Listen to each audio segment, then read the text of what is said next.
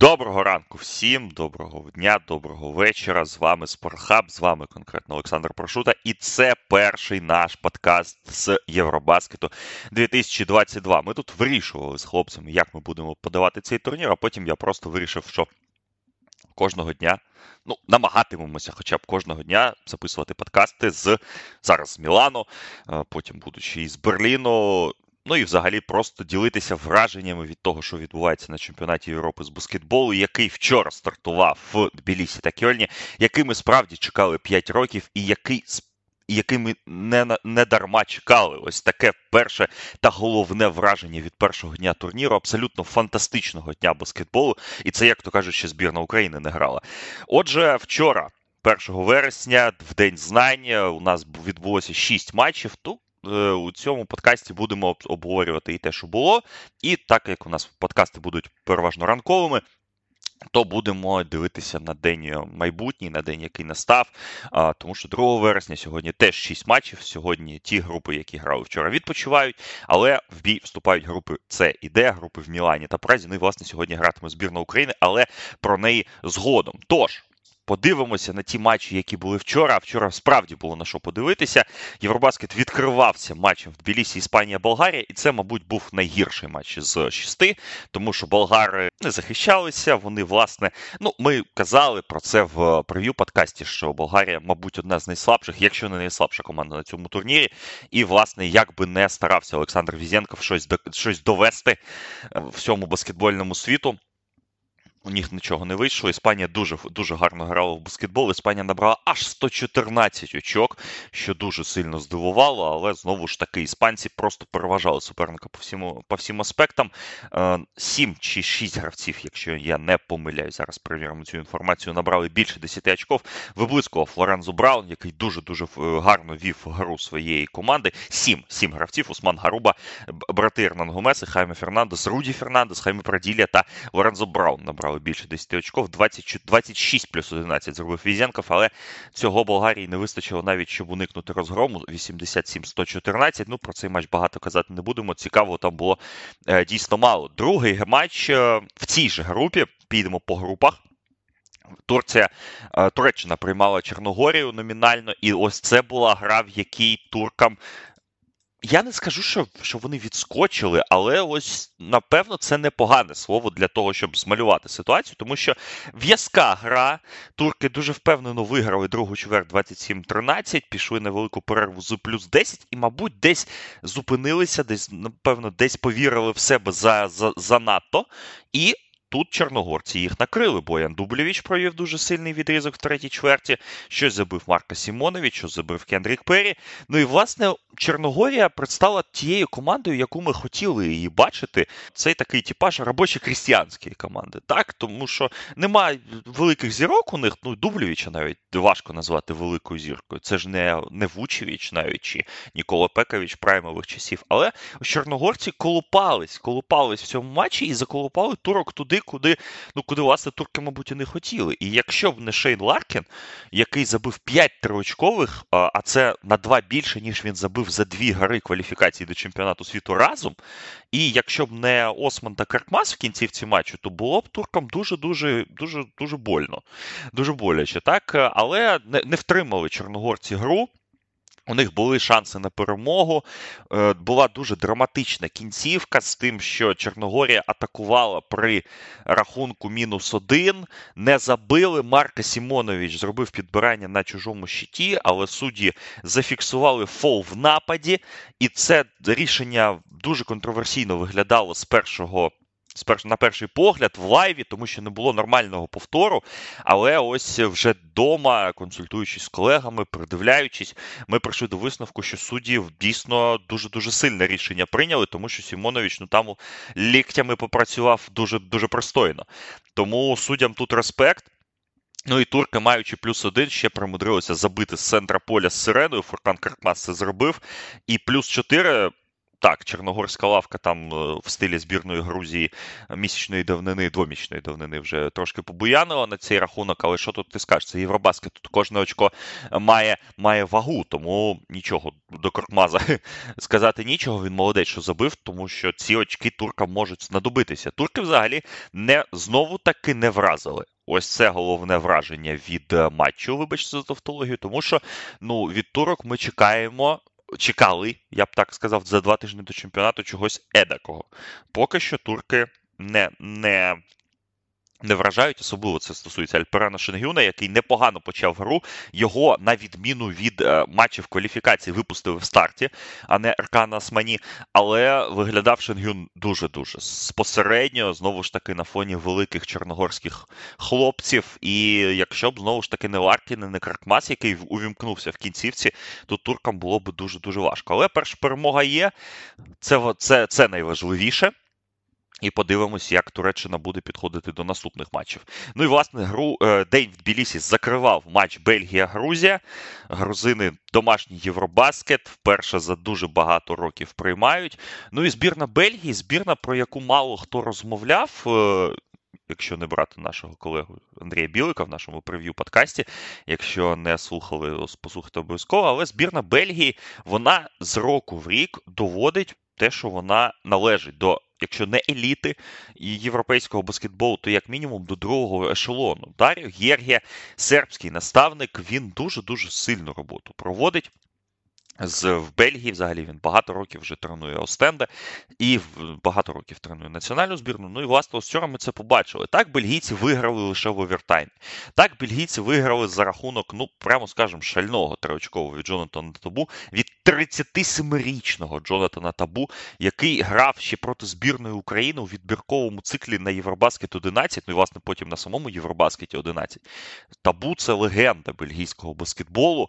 І ось він приїхав на свій останній Євробаскет він е, е, він зробив сильну ментальну помилку перед фінальним китком, сфаливши на Сандру Мамукілашвілі при рахунку плюс 2 на, на користь Бельгії. і Мамукілашвілі зрівняв рахунок, але табу взяв і поховав Грузію. Матч був дуже емоційний, прямо скажу, не дивився його повністю, тому що якраз мандрував додому. Е, з Міланської арени, але встиг на кінцівку, подивився повністю овертайм. Дуже драматична гра і дуже болісна поразка для Грузії. Болісна в декількох вимірах. По-перше, вони майже відігралися в цьому матчі. Вони дуже емоційно четверту чверть провели, і програти таку гру це дуже неприємно. По-друге, Гогабітадзе, який лікувався усе літо тому що він отримав травму на розминці перед грою з Україною. Не на розминці, на тренуванні перед грою з Україною. Це було 1 липня, два місяці тому. Він не зіграв в пер... в першому вікні літньому. Він лікувався, лікувався, зіграв у другому. і Тут він вийшов на матч, і він був справді лідером збірної, одним з лідерів, тому що так немає Терніки Шенгелії, про це знову ж таки нагадуємо. І Бітадзе двічі отримав пошкодження е, по ходу зустрічі, і, власне, не дограв її. І як нам повідомляли наші поважні патрони з Тбілісі, які. Вчора були на матчі. Дуже не дуже недобре виглядав Бітадзе, коли полишав арену. Тут лише залишається сподіватися, що він відновиться, тому що якщо ще й Гогу втратять грузини, так не дивлячись на е, на те, що в них є Шермадіні, на те, що в них є е, Мамукілашвілі, який вчора просто breakout гру провів, то ну, їм буде важко. Їм буде важко навіть з групи вийти. Це, Це для них погана новина. Щодо Бельгії, то класна, класна команда. Виграли, і я думаю, що бельгійці тут можуть можуть пошуміти. Я думаю, що з групи вони вже виходять, а далі подивимось. Тут дуже командно вони зіграли, розподілили час. Непогано виглядав Ісмаїль Бако. Ну і, власне, побачимо. Побачимо, що далі нам бельгійці принесуть, подарують у наступних а, турах. З групи А так розібралися. Тобто Іспанія у нас, Тур, Туреччина і Бельгія по одній перемозі. Грузія Болгарія і Чорногорія будуть підійматися з дна у другому турі вже в суботу. Щодо групи Б.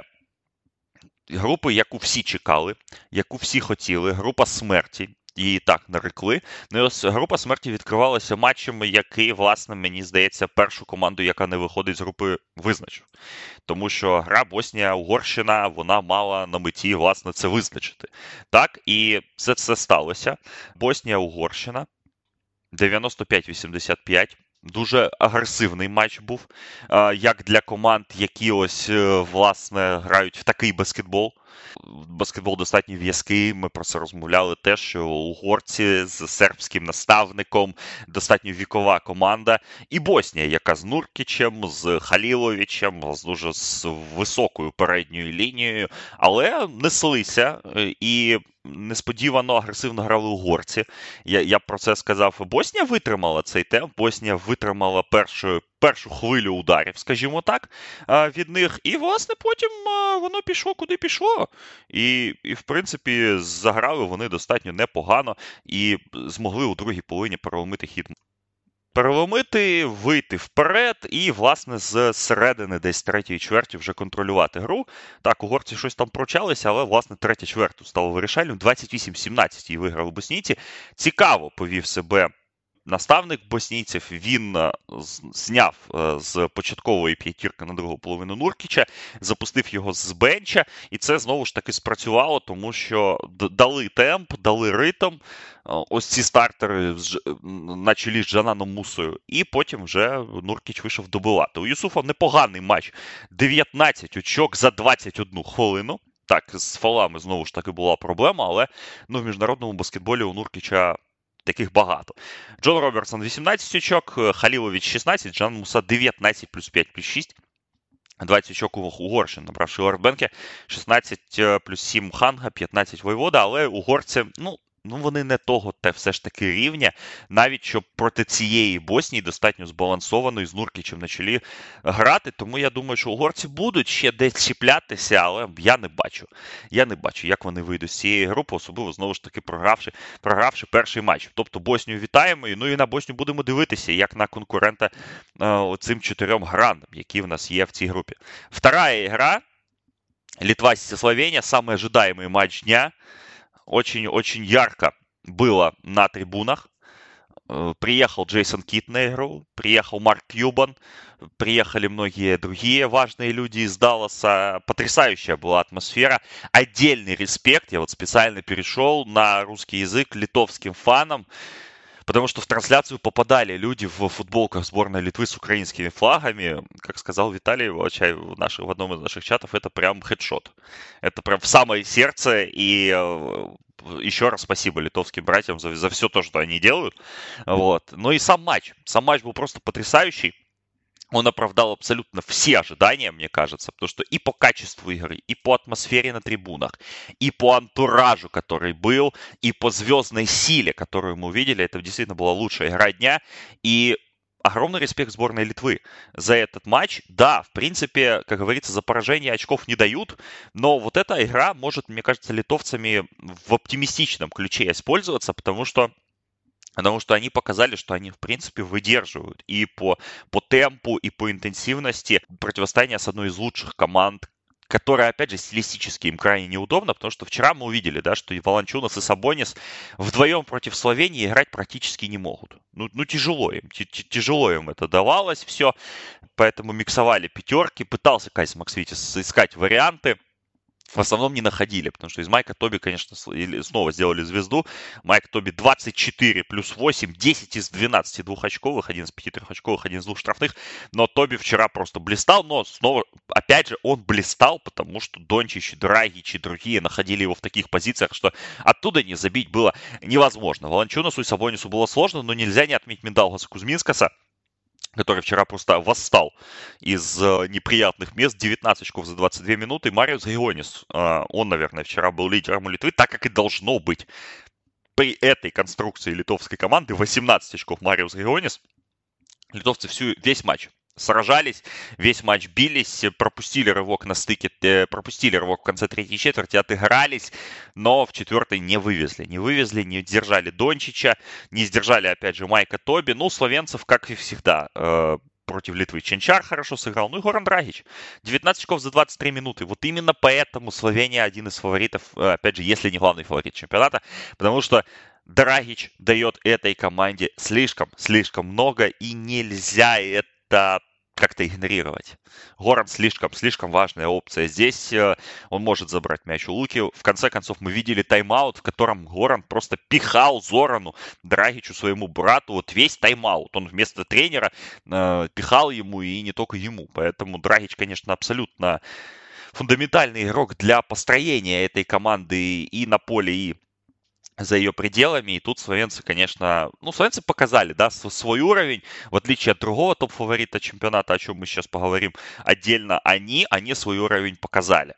Самая интересная, наверное, история дня, связанная с этим матчем, а, организаторы чемпионата в Берлине, то есть немецкие, в Кёльне, простите, то есть немецкие организаторы чемпионата не подали автобус вовремя на, для славянской команды, и славянцы поехали, матч на, на, поехали на матч на нескольких такси. Это просто взорвало там социальные сети, потому что никто не мог понять, как вообще это случилось, как вообще это возможно на, на уровне да, чемпионата Европы в Германии. Но вот бывают, бывают вот такие вот эпизоды. И действительно, после матча Майк Тоби даже шутил о том, что я очень сомневаюсь, что водитель такси узнал нас, как славянских баскетболистов, но Бывает и такое. В общем-то, словенцы снова проехали на такси. Я думаю, теперь они будут задумываться об этой перспективе а, несколько чаще, потому что на фарт. На фарт сработало, а литовцев еще раз похвалю, потому что мне кажется, что этим матчем они показали, что они, в принципе, могут бороться за места и быть достойной командой, но у Словении во втором туре Франция, и этот матч э, с учетом того, как сыграли французы, э, превращается абсолютно в кровавую баню. Собственно, о том, как сыграли французы, они принимали они, вернее, противостояли сборной Германии. Матч э, номинально, опять же, домашний для Франции, но, понятно, матч в Кёльне. Перед матчем была церемония вывода Майки Дирка Новицки, 14 номер, теперь навечно закреплен в национальной сборной за Дирком. Как вы знаете, в баскетболе после реформы, кажется, 2015 или 2014 года можно теперь э, не от 4 до 15 да, использовать номера, как это было э, винтажно, олдскульно в предыдущие, скажем так, времена, а э, теперь можно номера абсолютно любые. Ну, вот мы видели, да, по, по, по матчам. Мы сегодня увидим у сборной Британии. У них есть номер 0 и есть номер 2 нуля в одной команде, по-моему, еще есть 77-й. Но при этом нету стандартных номеров многих. Поэтому такая вот, да, реформа, которая помогает, собственно, вот таким вот вещам, а, а, как вывод Тирка. Очень много тоже было важных людей. Ну, снова таки, Марк Кьюбан был на этой церемонии, Джейсон Кид, а, многие немецкие, скажем так, коллеги Дирка по сборной. Ну и в такой вечер немцы, мне кажется, не могли сыграть плохо, и они не сыграли. Немцы победили в этом матче 76-63, но здесь куда важнее то, что немцы показали баскетбол, который многих очень сильно возбудил в плане долгосрочной перспективы этой команды на турнире, потому что, да, мы знаем, что у них были проблемы с центровыми. Но Даниэль Тайс восстановился, и Даниэль Тайс вчера показал фундаментальную важность себя для этой команды. Не хватает, наверное, да, им еще одного элитного большого, то есть Макси Клебер, Мо Вагнер, Азея Хартенштайн.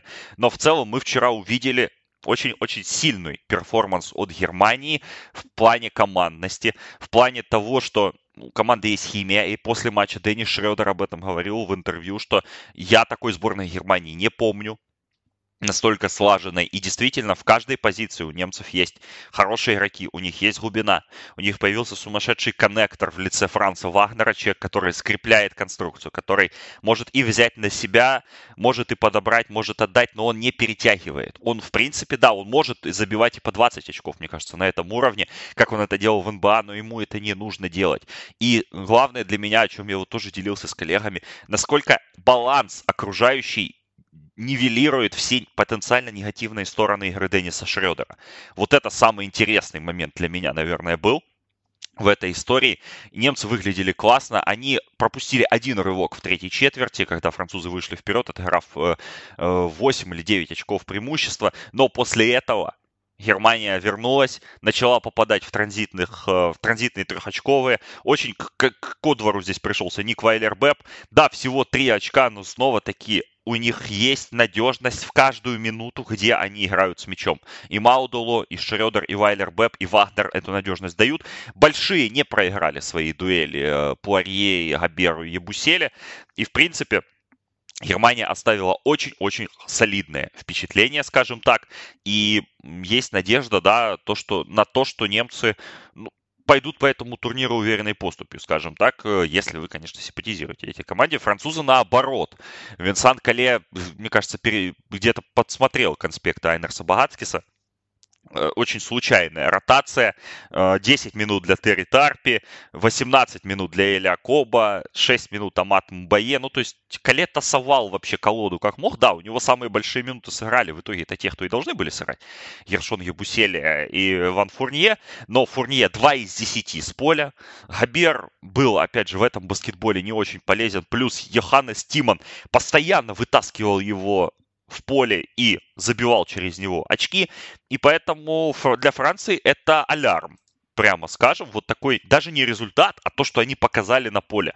Для Франции это серьезный алярм то, что мы увидели вчера, и Франция, опять же, играет с Литвой во втором туре, и это будет матч очень-очень серьезный, да, с очень большими ставками, скажем так, мне кажется, а, с точки зрения долгосрочной перспективы. Немцы же порадовали публику, немцы сделали очень сильную заявку на итоговый успех, и я думаю, что все, все хорошо будет у сборной Германии в, в, на этом турнире по крайней мере, по первому матчу такое впечатление создалось. Еще раз скажем, 76-63 немцы победили.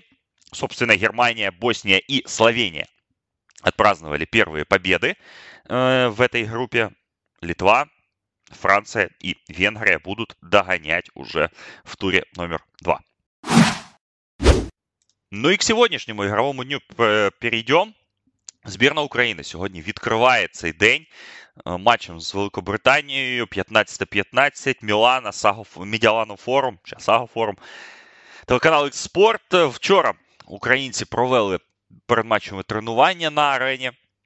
Е, в Мілані 90 хвилин, яке власне відводиться усім командам під час перед цим тренуванням. У них була фотосесія, яку ви можете подивитися і на сайті Федерації баскетболу України, на сайті ФІБА, на сторі... на сайті Євробаскету, на сторінці. Команди, е, власне, ну і була ще прес-конференція Айнарса Багатскіса і Дениса Лукашова. Не дуже довга, але вони там багато розповіли. Багацькіс розповідав про те, що чекає від збірної якісного баскетболу. Денис Лукашов сказав про те, що ми зробили висновки з гри з Італією.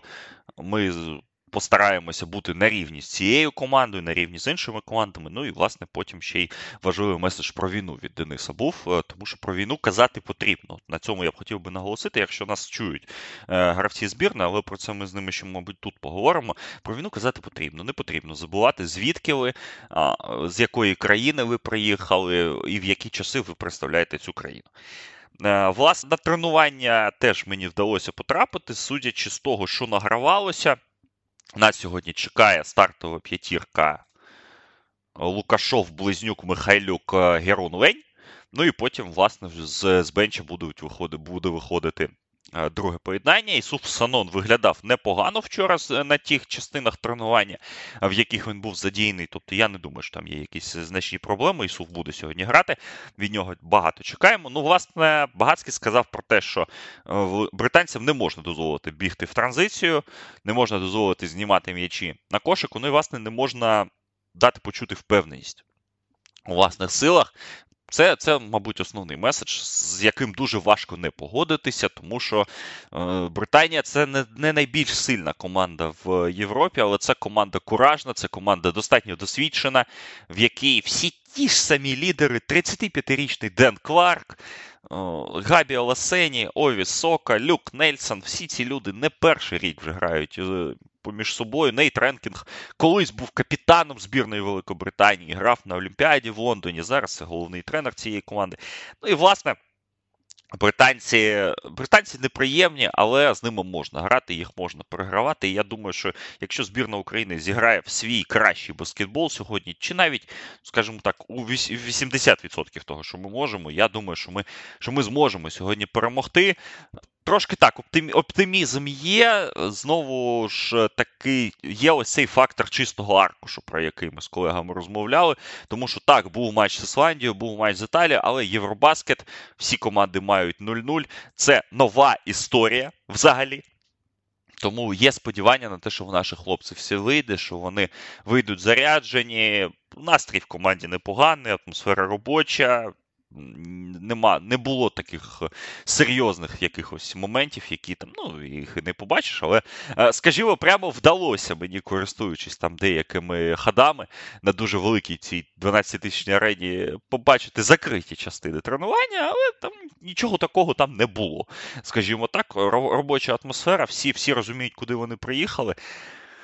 Ну, побачимо, чи розуміють е, вони насправді треба грати, треба грати розумно, треба грати, але треба грати з серцем. В такий час це просто неможливо не робити. Тому чекаємо знову ж таки матчі Україна-Великобританія 15-15. Телеканал Експорт. Дивіться, Дивіться, дуже буде дуже цікаво. Щодо інших матчів дня в нашій групі, в групі С сьогодні перша перша дуель Хорватії та перша дуель, пер, перша, перший вихід Яніса Адетакубу на великий світ. Хорвати грають з греками о 18-й годині. Вчора греки останніми 24-ми на Євробаскеті об'явили свій фінальний ростер. Дімітрій Сатудіс, Drama queen. Він нагнітав, нагнітав, а потім просто всіх основних включили до ростеру. Є в ньому і Яніс Папапетру, і Георгіос Папаянніс, які пропустили всі передсезонні, е, всі передтурнірні матчі, так і qualifier -и. Є Калатес Лукас, є Костас Адетокумбо. Тобто найкращим складом греки приїздять сюди. Побачимо, побачимо, що в них вийде. Хорвати теж теж не подарунок, скажімо так. Команда дуже дуже дуже міцна, і мені здається, що Богданович сьогодні спробує спробує показати, що. Не тільки Яніс тут з НБА, скажімо так. І третій матч Італія-Естонія у 20, 21 й годині за місцевим часом, 22 й за Київським. Ну, Про Італію зайвий раз нічого казати не потрібно. Господарі чемпіонату, так, без Галінарі. Але е, Фантек'я та Нут Спіссо Меллі, Датоме, всі вони на місці. Тобто буде буде, буде дуже цікавий матч е, проти команди Естонії, дуже молодої, але дуже амбітної. Друге, Друга група. Група, яка грається в Чехії. Тут матчі починаються практично в той же час, що і у нас, але трошки інші таймслоти. О 15-й годині Ізраїль, Фінляндія. Ці команди грали між собою буквально тиждень тому в кваліфікації до чемпіонату світу, але грали тоді в Фінляндії. Е, Фіни виграли, не показавши якогось супербаскетболу, але в них був Лаурі Марканен, якого, як ви знаєте, вчора обміняли. Але про це ми не будемо розмовляти, тому що ця блядська НБА відволікає від. Від е, свята е, європейського баскетболу своїми мегатрейдами. Ну, от подивимось, як на Марканена це вплинуло та чи вплинуло взагалі. Ізраїль, е, який не виглядав нормально, скажімо так, е, в останньому вікні відбору, який власне програв два матчі відбору, де де дуже посередньо виглядав Дені Авдія. Побачимо, як е, чи зробили ізраїльтяни якісь висновки з цього.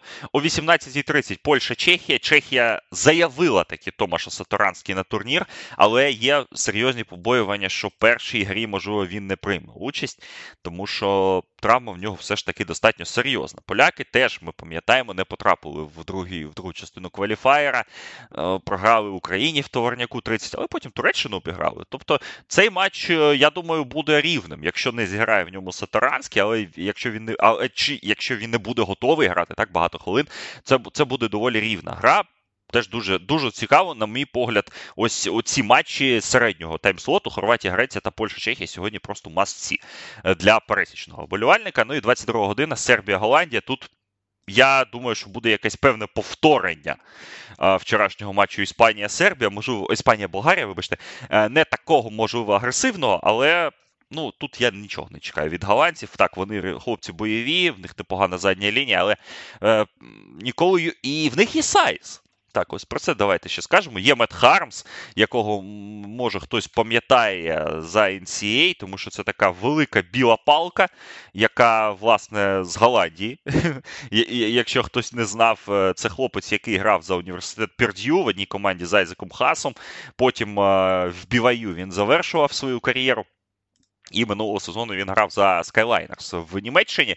Тобто сайз у Голландії є. І, власне, є дуже непоганий тренер, є, мені здається, гравці, але ну, проти Ніколи Йокіча їм буде дуже важко. Про сербів теж два слова скажемо. Немає Бєліца не потрапив у фінальну заявку. Я думаю, що це не буде проблемою для сербів.